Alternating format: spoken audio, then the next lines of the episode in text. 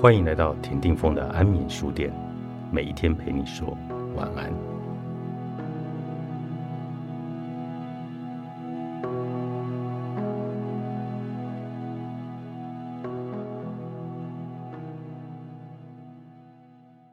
我们成长，我们蜕变，我们的人生轨道被某些东西撞歪，然后改变了路径。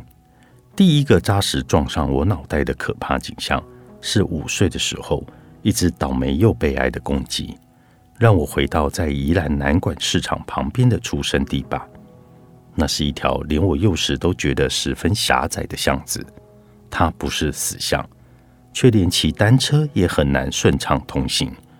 好处是很安静，大隐于闹市而无车马喧；坏处是对面人家也离得很近。谁家在吵架都听得一清二楚，大嗓门的邻居们聊天，就像装了扩音器似的，声音说不上尖锐，但也和悦耳有一段距离。入夜里常常听到夫妻吵架的声音，大白天又看到他们带着认命的笑容出了门，邻居们心照不宣。生活有着必须日日行走的轨道。争执就是当时大家在说梦话时的嚷嚷吼吼。当阳光出现，一切又都像梦境一样的消失了。所有的愤怒会被阳光蒸发，仍然分担家计、生养儿女，那就是所谓的命运。小巷里的生活非常的缓慢。彼时才刚刚有了黑白电视，没有电话，更没有电脑。有电也让人觉得幸福。平安就是不变，人和人之间关系有时很平和，有时又会刮个台风。其实，乡下小镇生活跟老子当中的小国寡民、鸡犬之声相闻的国度没有相差很远。那时还没有办法想象世界即将快速的变化，也极少有人想反抗已经成型的小镇人生。那时的人们以为。人生就像一张考卷，和上一代一样的考卷，我们只要一题一题的写完就行，这样就不必想太多。偶尔会有几题不一样的，要花一点脑筋而已。他会痛吗？那只公鸡血淋淋的，却又活生生的在我面前走来走去。我应该是个五岁的小女孩吧？站在后院里，好奇心战胜了恐惧感，睁大了眼睛凝视着它。平时我没有太注意它，它是一只很吵的鸡，一只暴小的公鸡，全身雪白，鸡冠鲜红。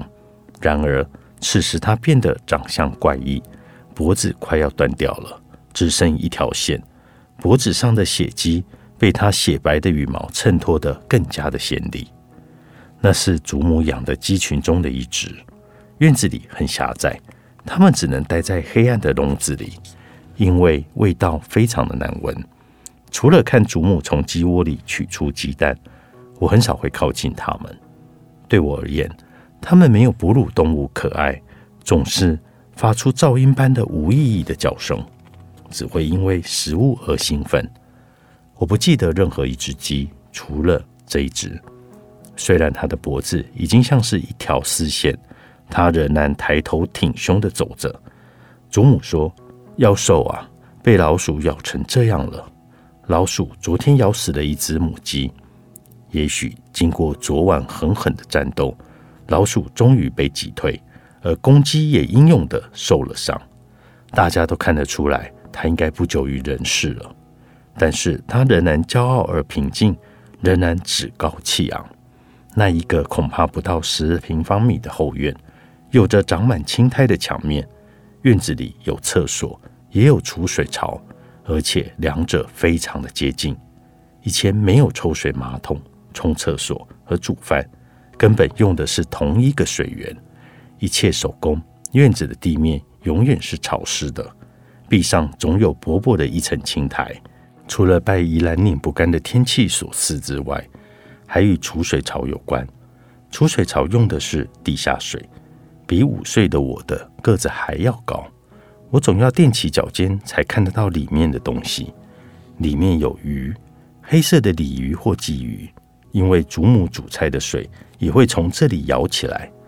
我从小对于这种与鱼共生的生活觉得很不可思议，一直怀疑自己会在菜中吃到鱼鳞，然后我的胃里就会长出鳞片。大人们则都习以为常。养鸡的铁笼子有两层，位于院子里潮湿的角落，下头有一条小水沟通往菌沟。臭水沟的味道结合粪便的气息，一靠近就令人想吐。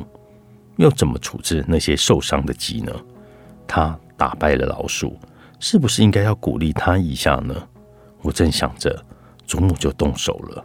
他在狭窄的后院里疯狂地追着这一只鸡，这一只鸡显然才从老鼠的爪牙里死里逃生，却不知道自己的脖子快要断了。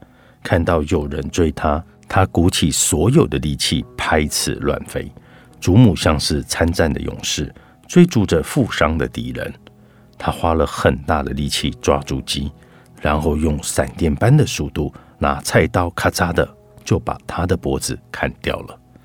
非常血腥而无奈的一幕，我不忍心看。不过祖母应该知道，如果他不解决，谁来解决呢？那只鸡眼看就要死了，也许一刀更能解决他的痛苦。而且如果拖到自己死掉，那么他就变成了一只不能吃的死鸡了。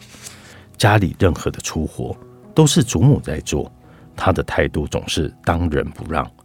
比起要做很多的事，没事做才会让她心慌。这一个特长，中年之后在我身上也很明显。我喜欢埋头做一件事，咬着牙把自己想做的事或该做的事完成，就像上了瘾一样。曾经患过肺结核的祖父相当的瘦弱，身材也没有比祖母高多少，整个人像是强风中飘摇的竹竿。受日本教育的他，从不认为男人应该做家事，因此所有的家务事都落在祖母的身上。不管多么的细琐、无趣或者无奈，祖母把这个家所有的事都当成她分内的工作。他们的相处也非常的日本式。他和祖父很少一起出门，一旦出门，祖父只是悠悠的、闲闲的在他面前一步，很自然的把包袱交给祖母拿。他手上总不拿任何的东西。鸡有它的悲惨命运，祖母也有她的使命。那天晚上，餐桌上加的菜有一只很完整的鸡，鸡头还放着上来呢，只是它少了脖子了。我不敢吃。看过动物活着的模样，它的尸体我就吃不下去。也许这是一种虚伪的仁慈，甚至根本就是一种假慈悲。我怕他认得我，我认得他。我吃了之后，他会到梦里来找我，但是我却常常帮忙拔鸡毛。祖母把鸡烫熟后，拔毛则是我的工作。我是祖母的得力帮手。拔完之后，祖母就会给我一块钱。那只鸡。在被杀之前，我的心里演了一幕内心戏：打赢了老鼠，鸡能不被杀吗？不被杀的话，它还能活吗？如果就算活下去，鸡的命运可以不被杀吗？如果还是要被杀，那么被老鼠吃掉，结局不都是一样吗？这种很类似存在主义的思考还在我的脑海里转圈圈时，鸡早已被快、很准结束了生命。而成为餐桌上的美食，没有人在意他曾经的英勇事迹。在我成长的年代，物质变化迅速而激烈。从刚开始惊讶的看见黑白电视，第一个家用电话，我二十多岁时才知道这世界上有电脑的这个东西，而且当时的电脑可能一间房也放不下。